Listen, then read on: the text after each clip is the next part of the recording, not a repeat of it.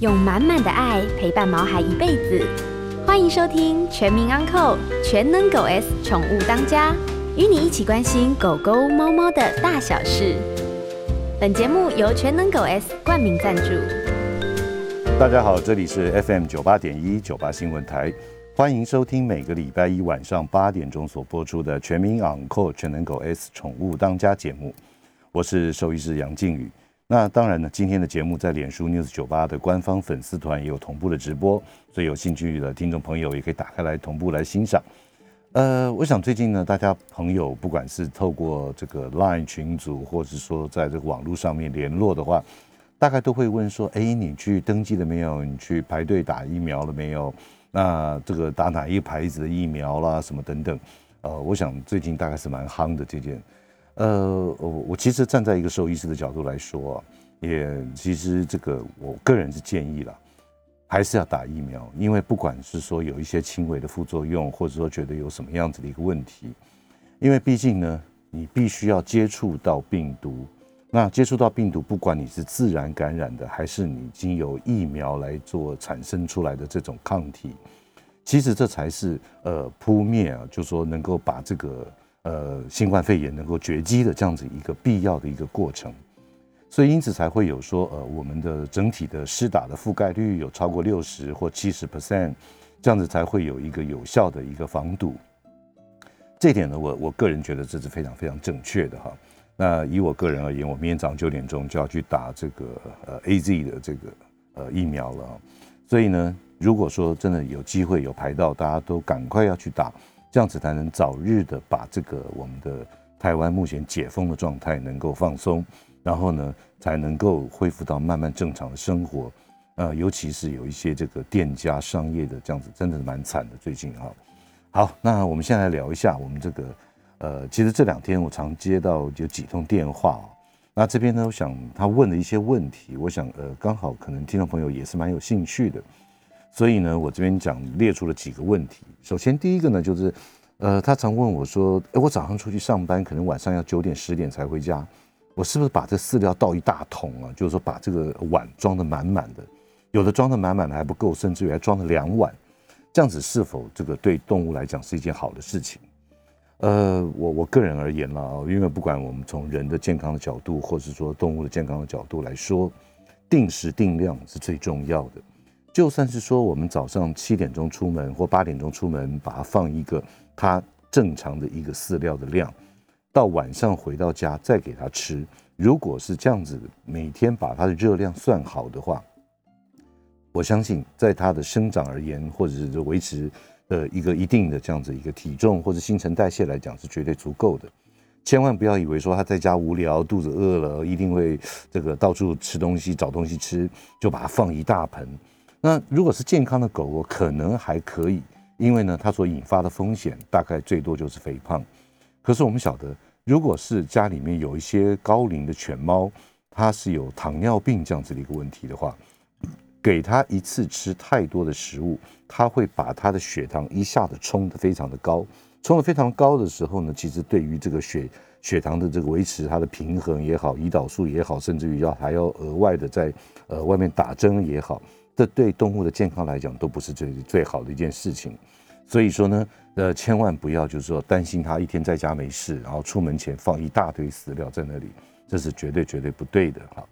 那另外还有一个我们听众朋友呃这个有在问的问题，就是说他们家有养狗有养猫，可是呢狗狗呢就很喜欢吃猫的饲料，猫呢有时候就去吃狗的饲料，这样子长期下来到底会有什么样一个不好的影响？其实这个问题呢，在我们过去节目当中也有一些来宾或者是什么呃，都有做一些解这个解释跟解答。那基本上来讲，我可以这样子来说，在猫的饲料里面呢，它的热量是相对比较高的，而且呢，它的蛋白质含量几乎到了百分之三十五到三十三这么高的一个蛋白质的量。可是狗狗来讲，以一个成犬的饲料来讲，它的蛋白质的饲它的成分比重大概只有最多到百分之二十五、二十六。所以，因此呢，长期下来对狗来讲，它会造成一些营养的过剩、热量的过多，所以，呃，对于它这个肾脏也好、心脏也好，整个身体的发展是不对的，是不好的。那对于猫来讲呢，它摄食到狗的食物的话，其实它的热量是绝对绝对不够的。而且别忘了，猫还有需要一些特殊的氨基酸，像牛磺酸。那对于它眼睛，对于它的整个这个呃身体肌肉的一个发展呢，都有非常重要的一个牛磺酸。可是呢，狗狗饲料里面它应该是没有的。所以因此呢，在这边我想提醒大家，如果家里有养狗狗跟猫的话，一定要让狗狗绝对是要吃到自己的食物，那猫呢也是吃猫食。好，那该怎么避免呢？其实最简单的方法。就把猫饲料往上移，那狗狗跳不上去，猫可以单独的吃啊。我相信呢，只要我们做一小小的一个区分，就可以达到避免这样子一个效果。呃，我我想我们各位听众朋友啊，一定多多少少都有接触到所谓的我们的一般的附件里面，可能会有一些热疗，或是说一些针灸这样子的一个呃一个治疗的方式啊。那其实呢，在狗狗而言呢，它最近二十年来动物的针灸呢。它在不管是东方也好，西方也好，都受到非常大的一个重视的程度。那从这个呃过去来讲的话，就是呃以这个人类的穴位而来的，比方说像一些这个转位穴啦，或者动物身上特有的一些这个穴穴位。那到底狗狗、猫猫需要针灸治疗的附件吗？啊，那或者是说呢，在这个针灸的时候该注意哪些事情？我们今天非常非常高兴能够请到呃我们临床经验非常丰富的。台北成功动物医院的院长江嘉玲江医师呢，来我们跟我们分享这个狗猫针灸的大小事。喂，张医师。哎，杨医师。哎，Hello，听得清楚吗？呃，听得清楚吗？清楚，听得清楚。OK，非常清楚。好，谢谢。哎，江医师，那我们就直接就进入我们的话题啊。所以这个江医师，你的专长是针灸跟附件相关领域的一些医疗啊，那可不可以跟我们分享一下？这个你当初我们这个一起也都是因为江老江是我好朋友，我们一起都是这个 这个在这个兽医工作上面的一直奋斗的老战友。那说你怎么样是什么想法会往这个中这个针灸方面这方面的附件呢来做深入的研究呢？呃，原则上应该也是要有切身之痛才会有一个新的方向去想要做什么事情。嗯哼，啊，我记得在。我会进入这个针呃中兽医这一块领域来讲的话，当然非常感谢我的启蒙老师是林正佑医师。嗯啊嗯，呃我是我本身拿到那个基础证照的话，是在二零一零年我参加中传会的那个那个培训班。嗯，我们那时候请了吉林大学的老国宝赵海宇老教授来教我们。嗯嗯，那，可是在这之前，嗯，能够让我最呃，相信中兽医或是中医来讲啊，哦，传统医也是有效的，是切身痛。嗯，你自己本身呢？嗯，我自己本身，N 年之前，我们讲 N 年之前，我不想说 好说我年纪多大。嗯嗯，不会年轻了。对，那时候我们还台北市兽医师工会跟高雄市兽医师工会有有那个网球的联谊。嗯嗯，我们经常会南北比赛。嗯。那一年我们下去高雄比赛，那很不幸的，我就跟在那边比赛过，太可能是太过投入了吧。嗯，你知道那个大热天这么这么炎热的天气打球，那周围都是很多清凉的辣妹嘛，哈，有时候会分神。那不小心啊，就跟区委区区医师撞在一起了。啊，那一阵子很严重。嗯，我是走着走着去高雄的。嗯。我们搭飞机的那一次呢，还在搭国内航线。可是我最后我是用跳的跳上飞机的，因为我拿了一个拐拐杖，因为我那时候撞伤了十字韧带，还有半半月半软骨。那回到台北之后，我开始做一些一系列复健，因为我自己同高中同班同学就是中山大中山医学院第一届的复健系毕业的。嗯嗯，找找他看了也差不多看了三四个月。嗯。一点效果都没有哦哦，就 是，天天疼痛。嗯嗯嗯。那我们也接触到这边，所以我们也是会按时的配合做一些复健啊，啊，吃吃些止痛药啊，啊，吃到最后自己是胃也是吃到坏掉了，嗯，就是我们讲的胃呃造成那个胃炎。嗯。后来我同学讲了一句话，那你要不要试看看针灸？那我那时候我吓了一跳。嗯。哎，那你不是复健系的吗？嗯嗯。毕业的。懂懂针灸，嗯，哦，他说他们呢，他们那一届是他们也是唯一届复健有在学针灸的，嗯，那扎了三天好，就经过三天，嗯，啊，大幅改善，哦，所以你有切身的经验，对不对？切身之痛，切身之痛，相信了，嗯，传统兽医是啊传传不是兽医是传统医学有它的效果，有它的效果在。OK，老姜，那我想请问你一下啊，在你的针灸门诊当中啊，大概这个呃，以哪一种方面的疾病最多？在你每天的工作上面？其实我呃，就说是在临床的学习中，我们其实在呃中中国的一系列传统的我们讲中兽医啦，用中兽医的名词，因为有人说是叫传统医学，是哦。以中兽医来讲的话，其实几乎每一科都可以看啊，嗯，它都可以应用，嗯，就看你有没有信心把它用在这一方面，嗯。那我个人来讲，当然，呃，三科还是最最重要的，三三科应该是目前来讲，在中兽医里面，嗯，呃，我们不要说取代现代医学，嗯，可以说是跟他来讲做个相辅相成，达到最好疗效，做一个辅助的治疗，对不对？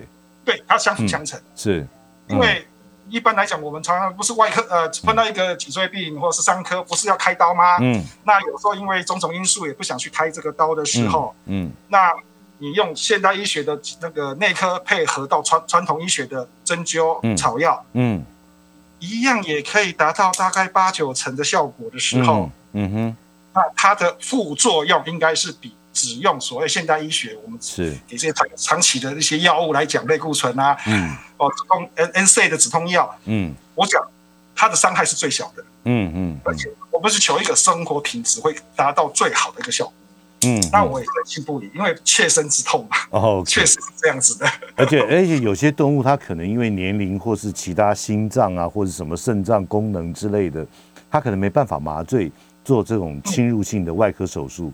所以其实对于针灸而言，它对于这个我们中兽医而言，其实它也是另外一个治疗的一个选择嘛。对，提供生命另外一个出路，一个一个让他生活品质改善的一个方法。OK，好，呃，今天在我们连线的特别来宾是非常有经验中兽医师，台北市成功动物医院的院长江嘉玲江医师。我们进段广告，广告之后再来好好来问他。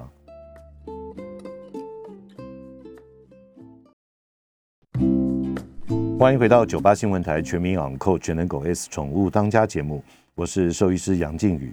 那今天在我们连线的特别来宾是台北市成功动物医院的院长江嘉玲江医师。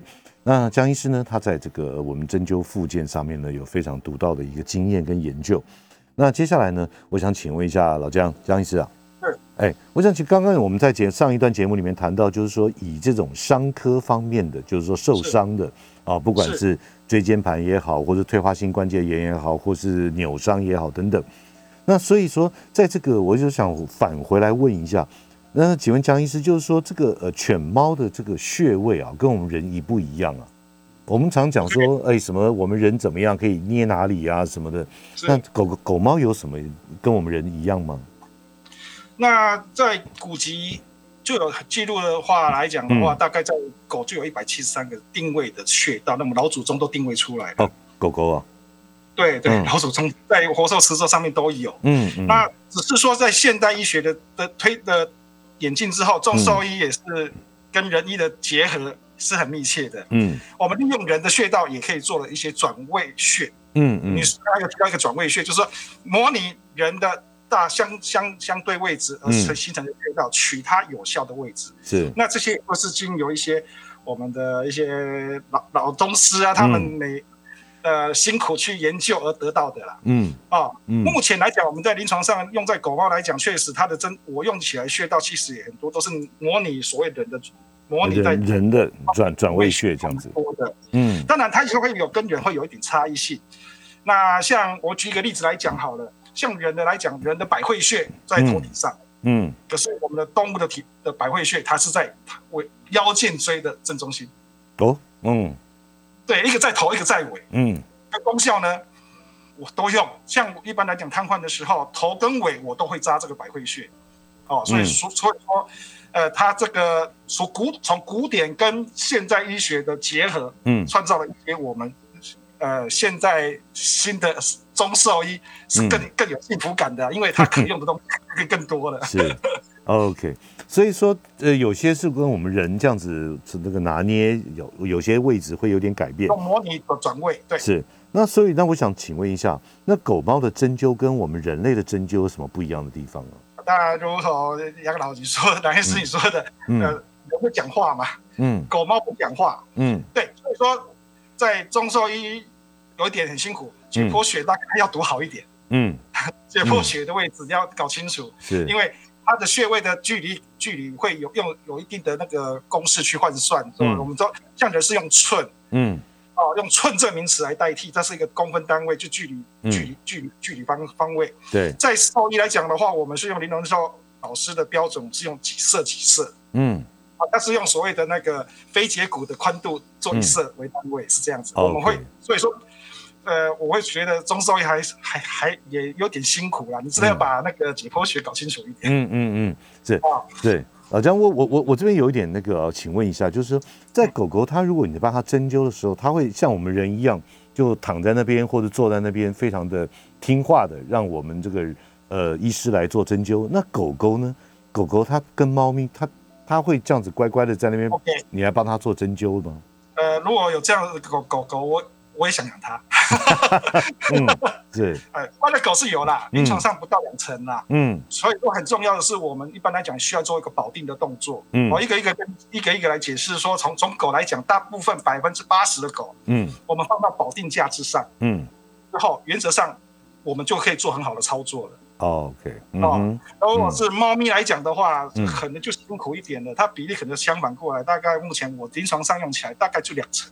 嗯嗯，有八成的 猫咪真的很难去做所谓传统式的，我们用干针之后，你说就是用白针去跟它直接做针灸，甚至做电针，嗯，非常难，非常。难。那以前前辈他们有教说，在猫咪来讲，大部分采用的猫科动物，他们可能用水针，就是用药物注射在穴道上，嗯嗯。啊，就像杨青龙杨杨老杨老师，他就曾经去动物园帮狮子做针灸啊。嗯嗯，两个狮子我做针灸。嗯，关键是保定它也是会乱动，所以它采用的是水蒸方式去做。嗯嗯嗯，是。所以是在目，哎哎，那您再说，对。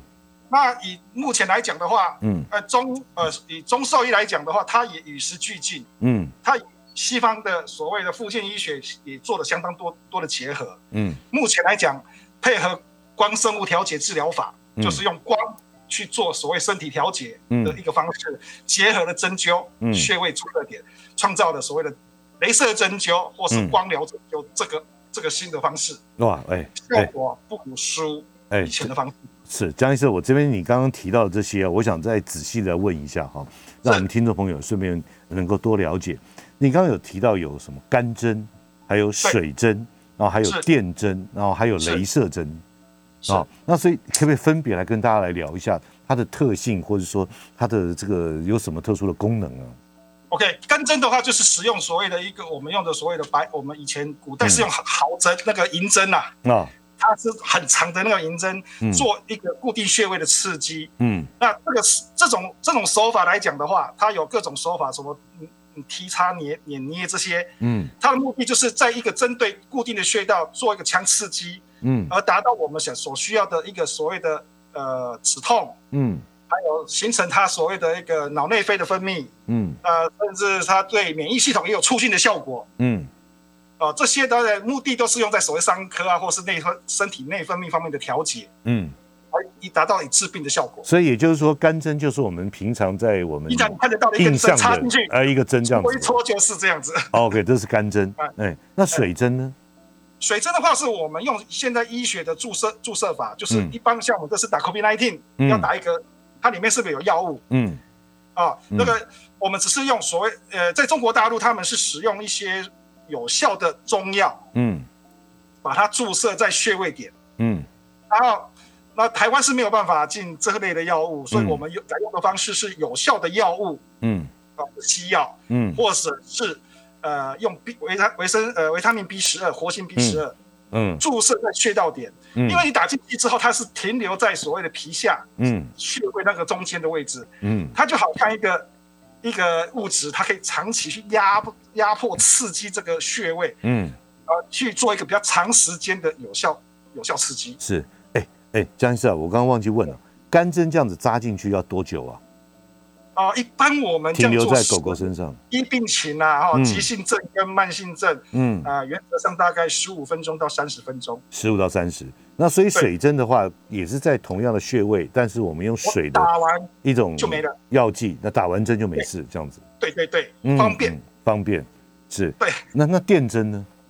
电针的话是在呃白针的像那个毫呃，就你说干针是白针毫针这个这个基础上，我在上面做通电的效果。嗯，接的一个电源，它可以用一些特定的波长来做一些刺激。嗯啊，甚至有时候我们曾经有人发做出研究说，有人曾经一次电针至少可以维持一个礼拜的效果。嗯嗯，所以说它大大减少呃所谓的。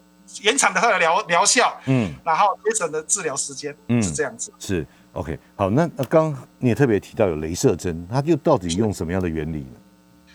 呃，在西方医学，他们曾经研究出来说，呃，用光其实到用特定的波长能量去照射一定的部位，嗯，可以刺激我们这些细胞身体里面细胞，嗯。的立腺体，嗯，一呃。一般来讲，可以活化它的代氧功能、嗯血液循环，嗯，甚至它对它的那个新陈代谢都可以做做补助，嗯。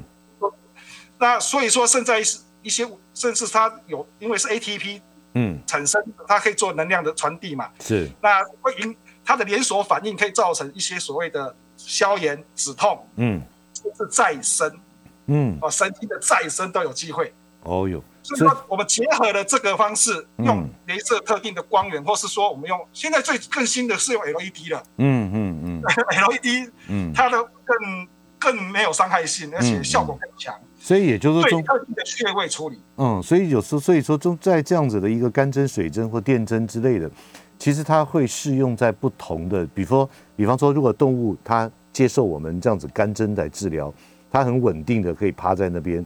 那事实上，其实我们就会选用干针或者电针，是的，对不对？是的，是的。哦，哎，那我那如果需要效强效果更强，我们还可以把其他方式一起配合上。是，哦哟，OK。那我这边还是再回到，因为现在养猫咪的人口越来越多啊。是。那在猫咪，它如果你刚刚讲的，大概有八成是没办法配合的。是的。那另外这个是否？它会做一些轻微的镇定啊，或者说有一些呃，因为一般的保定，猫咪是没办法来做到的。是是否有对？那是否会经有一些镇定之后再来做针灸的这样子的治疗？在以前我们曾经有人这样做，嗯，哦，可是原则上你要考虑到说，因为有的有的有的病来讲，他可能就两三天就要做一次针灸，嗯嗯。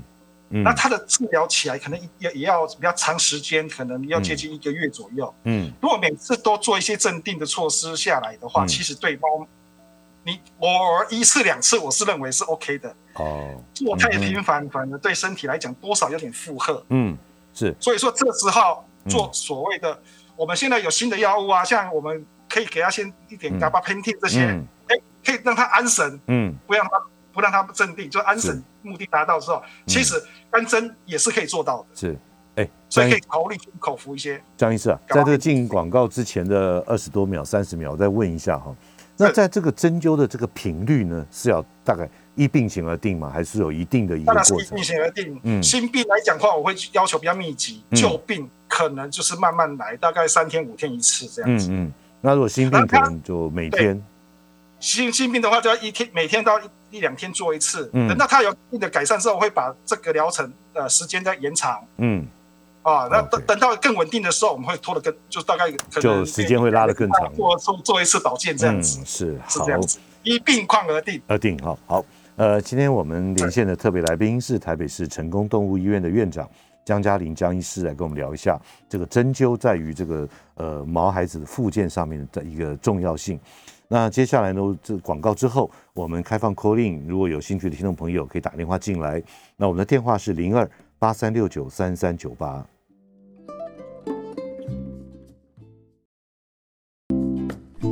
欢迎回到九八新闻台全民养扣全能狗 S 宠物当家节目，我是兽医师杨靖宇。那接下来呢，我们开始接听我们听众朋友的 call in。如果您对于这个中兽医针灸、复健等方面有任何的疑问呢，或者任何的问题，都欢迎您扣音进来。我们今天在我们连线的特别来宾是台北市成功动物医院的院长江嘉玲江医师。好，那我们的电话是零二八三六九三三九八零二八三六九三三九八，都欢迎您扣令。好，哎，江医师啊，哎，来，我再请问一下，我在节目一开始的时候，我们常讲说，可能就是说，呃，针灸的一个治疗或是复健，它往往会会有一些这个呃所谓的特殊的情况，比方说像呃我们一般的这个西医也好，或者是说我们一般的这种打针吃药这样子的一个治疗，它可能到了个极限或者其他方面，那是否就是跟疾病的本身的特性有关系？在您的临床经验上面？嗯，我比较不会用所谓的说它碰到一个极极限的，因为在我现在医学来讲，它它的进步是很快的。嗯，你如果讲说今天一个椎间盘突出的问题，嗯，但外科假设它只是一个单节的外单节椎椎盘突出，嗯，那原则上开刀出来在黄金。黄金七十二小时之内做做手术，它复原率是很高的，嗯嗯，只是它费用比较昂贵，嗯嗯，这做完之后可能要配合做很好复健，嗯，一件事情就是从头到尾要 SOP 我把它做好，嗯，那如果说在在目前来讲，一个比较高昂贵的一个呃非的预算无法去嗯。去支付的时候，是，退而求其次，我们可以选择其他的方式，那我们会依照续主的意愿而去而去执行嘛，嗯嗯嗯，对，那。目前来讲，在这这个椎间盘突出的疾病来讲，其实，在自古以来，我们在这个这一个疾病上来讲，其实中兽医有它的强项的地方。嗯嗯。哦，第一个是说它不是侵入式的。嗯。第二个，它的它止痛效果也是非常明显的。是。它的复原率也是蛮高的。是。可是我会觉得说，续主他是否有把握到他他认知的黄金时间？嗯。他有没有把这个病程给拖延住了？是。哎，那个江医生，我再请问一下哈。我们既然我们现在聊到的椎间盘突出的这样子的一个治疗方式，那在突椎间盘突出的针灸治疗上面，有什么是这个我们宠物主人还有这个动物本身的其他的生活照顾上要特别注意的事呃事情？呃，我自己呃临床的一个感想啦哈，就是说其实呃以前的狗狗它们将没有所谓椎间盘突出的问题，嗯，那为什么现在？问题这些问题都逐渐浮浮出来呢。一个是因为应该是我们兽医的努力，呃，让所谓的狗的寿命都延长了。嗯嗯。啊，对。所以说它的一些老年性的退化病，嗯，以前碰不到，现在碰到了。嗯嗯。第二个是大家现在的建建筑建材都太好了。嗯。哦，太光滑了。有面吗？没有在，没有没有木质地板啊，没有所谓的那个大理石高贵的那种装潢啊。嗯，现在的我们这居家环境中，给给狗狗的所谓的活动空间，都是比较属于偏滑的一种状况。嗯嗯，其实很容易造成运动伤害。是，像楼梯是啊，嗯床跳来跳去啊。嗯，以前狗狗都住住住外面，它怎么可能去跳呢？嗯嗯，啊，因为我们更亲密，可能也带来了它的一些伤害。嗯。啊，那至于说另外一个状况，是因为也是感情的问题，我们说太太太太宠爱他了，那把他养的过度肥胖，这个问题也是我觉得哦会造成椎间盘突出容易造成的一个问题。对对，而且现在的现在的毛孩子普遍的这个运动量都不够嘛。是啊，对不对？嗯。OK，那所以在治疗这个，如果说今天确诊了他是椎间盘突出或者椎间盘方面的问题。那在治疗的这个整个疗程，可不可以跟我们的听众朋友来分享介绍一下？OK，在目前来讲的话，我就讲讲讲我这边的病例大概的状况。嗯，啊，我把去取代别人的一个状况。在个人来讲呢，我认为说一个好的疾病的治疗，还是需要一个好的诊断。嗯，所以个人还是认为说，如果说预算。有够的话，最好还是做全套的，所以 CT 呃电脑电脑断层的一些拍摄，嗯，然后还有一些生理的基本的数据、生化的 data 把它做出来，嗯，那给我们中兽医化，我们可以从这方面来转而用中兽医的方式来治疗，嗯嗯嗯。那治疗期间来讲，我们平均来讲，啊，不管是一我不管是一级瘫到四级瘫，那因为五级瘫几乎都不用考虑了，嗯，因为它有生命的危险，有时候。进过来两三天就，他可能就已经积水异化而走掉了。是。那在一四一到四级来讲，平均来讲，嗯，个人的治疗的经验上来讲，普遍大概在三个月左右，三个月的治疗，不管病重病轻，我整个平均来讲是，应该在三个月左右。嗯，你应该是达到我一个治疗的顶，也就也要顶数了啦。超过大概就效果不好了。嗯嗯。啊，嗯，那在三个月之内，几乎都有大概我们目前至少八成的治愈。要说自己达到八成的满意度，满意的效果，对不对？对，会回复到以前百分之八十的那种运动运动呃体态，嗯哼，哦，还有功能，应该是没问题的。嗯，这的确啊，其实在我自己临自己本身也碰过一个 case 啊，它是一只贵宾，那基本上经过一些打针吃药或什么，然后因为那只狗狗蛮老的，十四岁，所以那个他这个主人也担心说他在麻醉做这个手术啊。是否会有风险？对，结果经过江医师这样子治疗以后，真的我我发现，这个两个多月，他竟然能够站起来，然后走进我的医院。虽然步伐没有像以前这么的轻巧，可是他真的是我治疗的吗？是啊，是啊，是啊，对对。那所以，对，这是让我很让我个非常惊讶，而且主人呢非常的高兴，因为他的狗狗的生活品质顾到了。是。这也是我们要求的，我们喜欢想要达到的目的。嗯嗯嗯，对，就是说它至少有八成的效果。对，OK。那我们现在讲到这种这种高龄性的这种长辈，这种长呃，我们讲人的长辈常会得到像这个退化性关节炎哦，它的针灸治疗方式跟这个椎间盘是否也有相类似的地方？对，还是怎么样？跟跟杨医师报告一下，因为当随着年纪的变化之后，一般来讲是。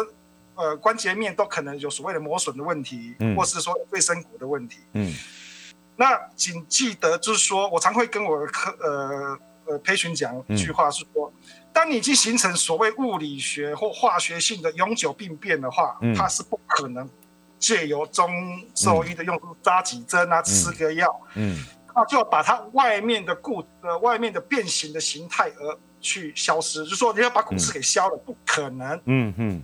消了骨刺也会削了自己骨头吧？嗯嗯嗯。哦，没有那个药物哈。嗯。那我们是希望说借由其他方面的功能的加强而取代，嗯，目前已经丧失功能的部分的，啊，取代它的功，丧失功能部分的部位的功能。嗯。就常讲就说，来，嗯，呃，你这个膝关节，嗯，当你膝关节哎已经有退化性的问题的时候，嗯。我们扎的这扎这几个穴道，可能像内膝眼、外膝眼啊，哈，说阳陵泉这些穴道之后，嗯，我们可以促进让所谓的我们大腿的肌肉的支撑能力变变好，循环变好，嗯嗯，对，只要你肌肉变强了，就可以取代它原来丧失部分的功能，哦，它的获得改善。就讲一句话好了，假设今天我们都要去，呃，我们是台北人，我们要去火车站，嗯。啊，假设我们承德路不小心可能地地层下陷而不能通的时候，嗯，这时候我们要解决交通工的问题的话，就是要扩大重庆南、呃重庆北路跟中山北路的交通量啊。嗯，哎，你小小小心一点，科科批来找你。呃，他会努力赶快把它灌饱的。OK，对，哦，就是用这个理念去做。也就也就是说，如果说他这个关节退化，反而是恶性循环，就是他不动。动了会痛嘛，对不对？所以这样子反而造成周边的肌肉的萎缩，有萎缩，对，呃，反而是对于他这个关节这个恶这个情境是越来越恶化。是的，也就是说，透过哎，透过这个针灸的附件，它会活化周边的肌肉。是的，让肌肉再强一点，然后能够来支撑他关节这样的疼痛的一个表现，是不是这样的一个原理？是的，就是这个这个这个理念。哦，是是，那真的真的的确是蛮那个的哈。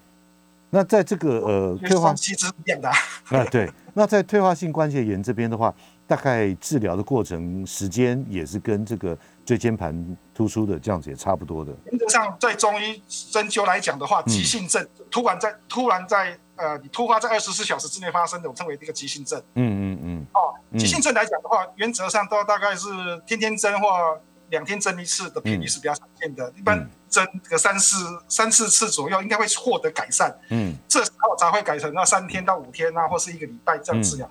因为它要改善，你就把治疗时间拉长。是，都是一到。而慢性症，因为它实在拖延太久了，嗯，需受补啊。嗯嗯，需不受补，慢慢来。嗯，哦，我们大概就是三天到一个礼拜再做一次。嗯，那中间当然要配配合很好的附件跟所谓的中草药。的提供，嗯，来去达到我们所想要到达到的目的，嗯，是这样。是 OK，江医生啊，我想说啊，这个除了这个针灸以外啊，这个你还会用这个哪些这个附件的项目来帮助动物的附件？也就是说，除了除了针灸，嗯，针灸如果可以搭配现代医学的那个高压氧，我也认为不错。嗯，高压高压高压氧，嗯。因为气血不循环，你给它足够的气是很好的一件事情。是。第二个营养品是要给它的。嗯嗯。啊，嗯。再来的话，呃，如果说有其他的选择性，你也可以配合所谓的像我们讲刚刚讲镭射、镭射啊，嗯，呃，我们叫 L L T 哈，就是生物调节方式，嗯。让身体接受一定的光照，就光疗，嗯，让他去从内在去活化他的机能，嗯。那当然，可以可以配合其他复健手法，就是甚至有人他会做按摩，嗯，哦，水疗，嗯，哦，大家游泳，让他走跑跑步机这样子，嗯嗯。不过还有其他像其他附件课是战胜平衡椅呀，这呃那些特殊的附件的课程，嗯。不过这些都要有专门受训过的人，他们在他们指导下来做会比较好。是自己突法炼钢，我经常就发现他们，嗯，哦。受伤的，我在家帮他按摩，就按摩完之后，发现上次更高。我到治疗都差不多了，就按摩一下，就把我全部打回原形。嗯，因为他们不是专业，他不知道他的力道跟他应该怎么去按摩的技巧，反而造成他更伤害。是，我觉得还是术业有专攻，不要自己搞。是，所以还是还是要有这个一定的一些这个呃专业的一些知识的帮忙辅助了哈，这样才能够达到。那那所以啊，其实啊，在这个水疗这边啊，我想请问一下江医师，我们一般常看到有一些大型犬啊跳到水里面啊，然后他就说啊，我要帮他做一些这个呃水疗的一些附件的工的一些这个工作哈。那所以说呢，待会儿我们进完广告之后，我再问一下江医师，一般的水疗大概在水里面要多久才是一个最适当的一个时间？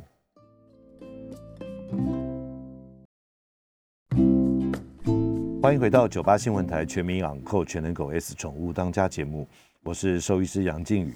我们还是持续接下来，我们还是持续接听我们听众朋友的电话。我们的电话号码是零二八三六九三三九八。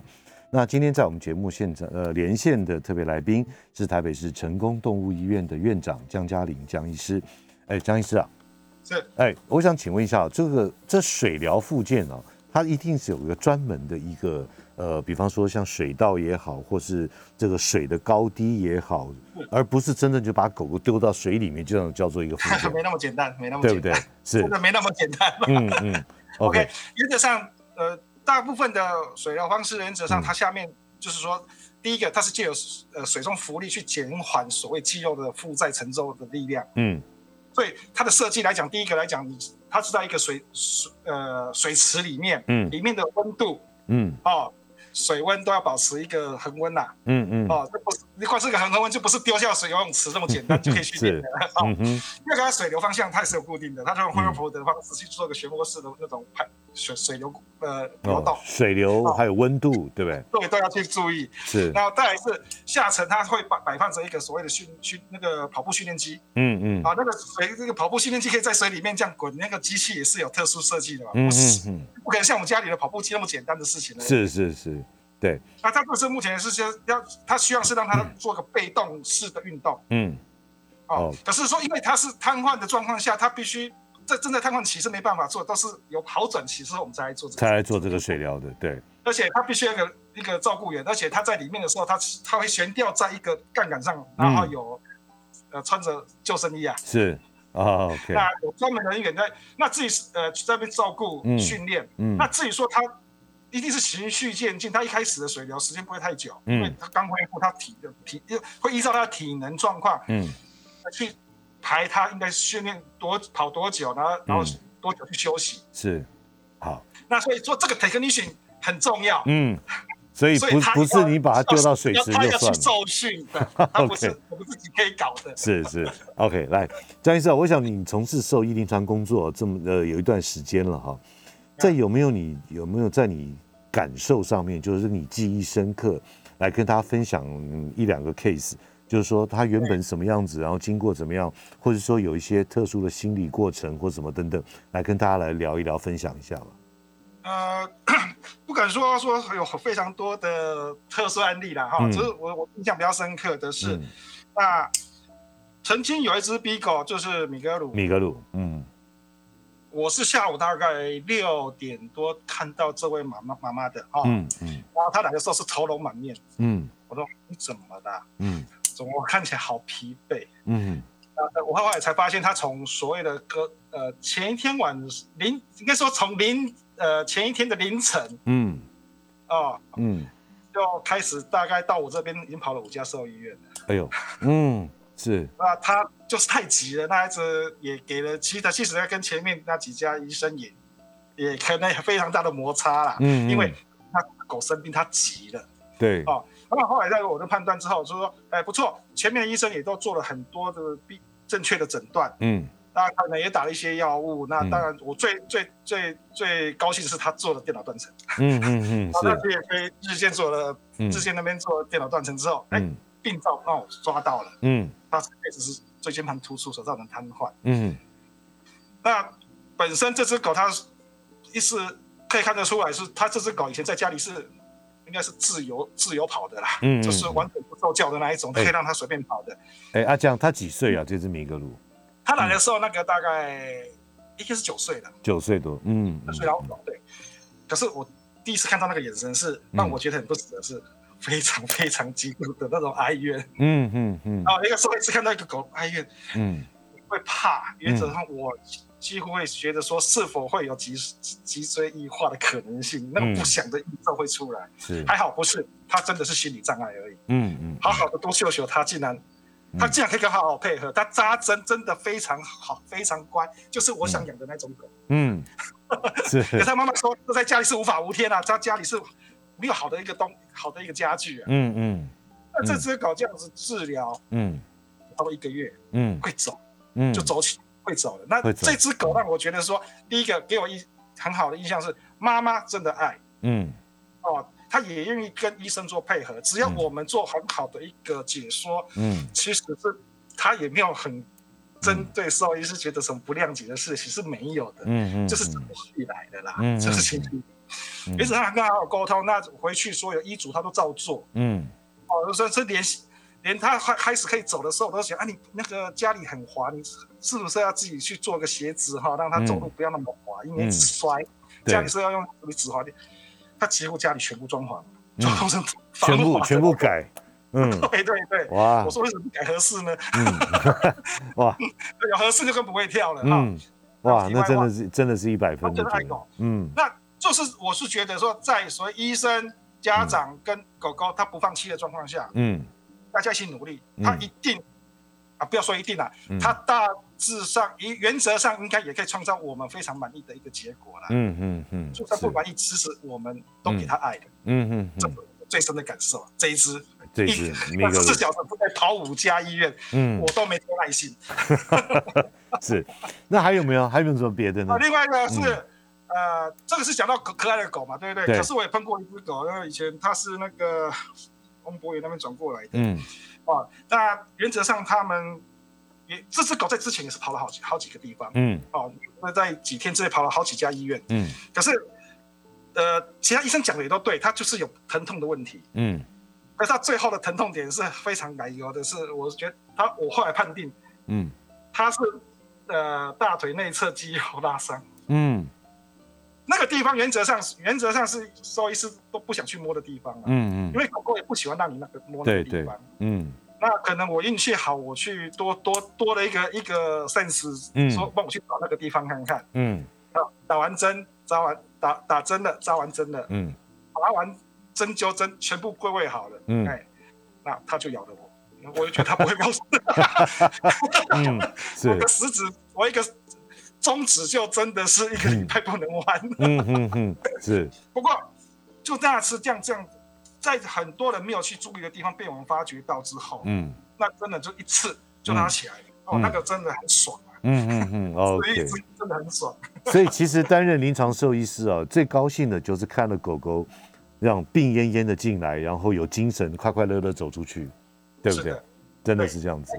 对，可是我们毕竟不是神，我们也经历很多，呃，他有很大的希望压力给我们，可是我们就只能尽我们所所学，尽量去帮你医治。对，谢谢谢谢，对，是那个。好，那今天我们在这个呃连线的呢是台北市成功动物医院的江嘉玲江医师啊，跟我们分享了有关于这个呃针灸跟狗狗猫猫附件的相关的一些问题啊。我们今天非常谢谢江医师，江医师啊，跟大家 say 拜拜。